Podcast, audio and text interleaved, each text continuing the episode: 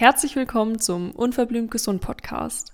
Du hast dich schon immer gefragt, warum fermentierte Lebensmittel so gesund sind und wie das Ganze funktioniert. Dann ist das jetzt die perfekte Podcast-Folge für dich. Hol dir gerne Stift und Papier, damit du dir ein paar Notizen machen kannst. Wir werden in der zweiten Hälfte der Folge nämlich mal eine Schritt-für-Schritt-Anleitung zusammen durchgehen. Ja, was passiert bei der Fermentation überhaupt? Die Fermentation ist ein Prozess der Konservierung, der seit Jahrtausenden angewendet wird. Lebensmittel wie beispielsweise Sauerkraut werden hierbei zum Beispiel mit einer Salzschicht versehen und in ein abgedecktes Gefäß gegeben.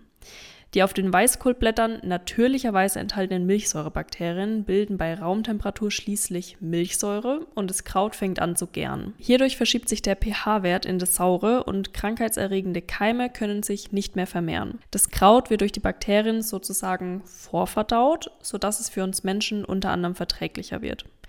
Eine Fermentation kann aber auch durch die Zugabe von Pilzen oder Enzymen vonstatten gehen und neben der Sauerkrautherstellung findet der Prozess der Fermentation zum Beispiel auch bei der Herstellung von Sauerteigbrot statt.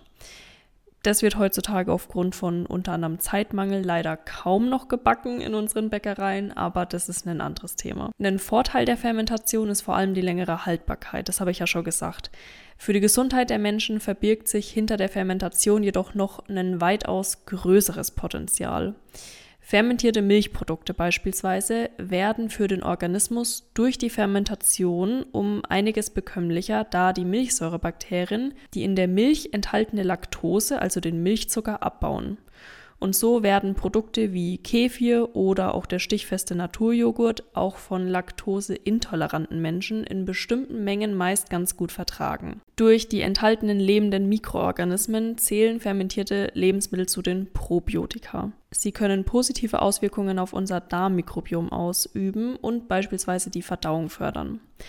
Außerdem werden bei der Fermentation Vitamine wie das Vitamin C oder aber verschiedenste B-Vitamine von den Mikroorganismen gebildet, welche daraufhin von unserem Körper aufgenommen werden können. Probiotika haben einen entscheidenden Einfluss auf die Vielfalt der im Darm ansässigen Darmbakterien. Sie sind für ein ausbalanciertes Darmmikrobiom und somit unter anderem für unser Immunsystem, welches tatsächlich zu ca. 80 Prozent im Darm sitzt, von großer Bedeutung.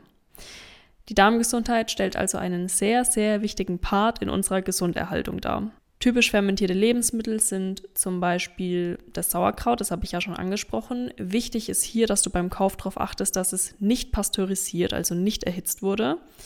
Kimchi, Tempeh, das Sauerteigbrot, stichfester Naturjoghurt, Miso, Natto, Kombucha, Apfelessig oder auch Kefir. Jetzt stellt sich natürlich die Frage, was du daheim fermentieren kannst und vor allem, wie das überhaupt geht.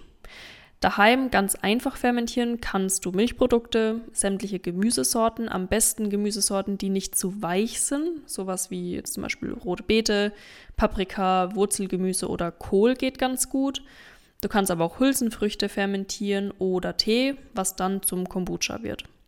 Fürs Fermentieren von Gemüse brauchst du tatsächlich kein krasses Equipment. Das Einzige, was du benötigst, ist das Gemüse, ein Gefäß, sei es ein Einkoch- oder Bügelglas mit Gummiringen, Salz, im Idealfall Steinsalz, hier hast du nämlich keine Rieselhilfen im Salz enthalten und eventuell ein Gewicht. Hierfür reicht ein Stein, du kannst aber auch ein Fermentiergewicht aus Ton oder Glas im Internet bestellen.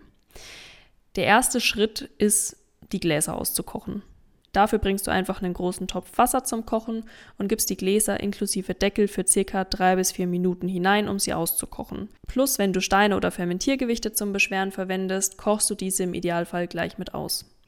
Jetzt gibt es zwei Schritte. Entweder du fermentierst das Gemüse in größeren Stückchen in der Salzlake, wie bei Salzgurken, oder du schneidest das Gemüse ganz fein, gibst Salz dazu, knetest es und fermentierst es dann sozusagen im eigenen Saft, wie man es beim Sauerkraut macht. Wenn du das Gemüse in einer Salzlage fermentierst, wäschst du zunächst das Gemüse mit Wasser und schneidest es in Stücke.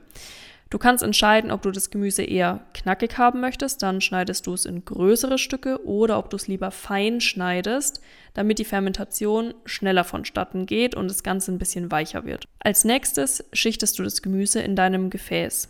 Gewürze packst du am besten immer zuerst auf den Boden des Gefäßes, damit die dann später nicht nach oben schwimmen. Hast du alles geschichtet, gibst du dein Fermentiergewicht oder deinen Stein auf das Gemüse. Jetzt stellst du eine dreiprozentige Salzlake her. Hierfür gibst du 30 Gramm Salz auf einen Liter kaltem Wasser, lässt das Salz auflösen und gibst die Mischung über das Gemüse. Wichtig ist, dass alles von der Flüssigkeit bedeckt ist. Ansonsten ist die Wahrscheinlichkeit hoch, dass sich Schimmel bildet. Zudem solltest du ein paar Zentimeter Platz zum Deckel deines Glases lassen, damit das Ganze beim Fermentieren nicht überläuft. Danach deckst du das Gefäß locker ab, heißt du legst den Schraubdeckel drauf, aber verschließt ihn nicht komplett und stellst dein Gemüse bei Raumtemperatur zum Gären. Wenn du ein Drahtbügelglas verwendest, kannst du auch einfach den Gummiring entfernen und das Gefäß ohne Gummiring verschließen. Je nachdem, was und wie stark du es fermentiert haben möchtest, dauert das Ganze dann so etwa fünf bis zehn Tage.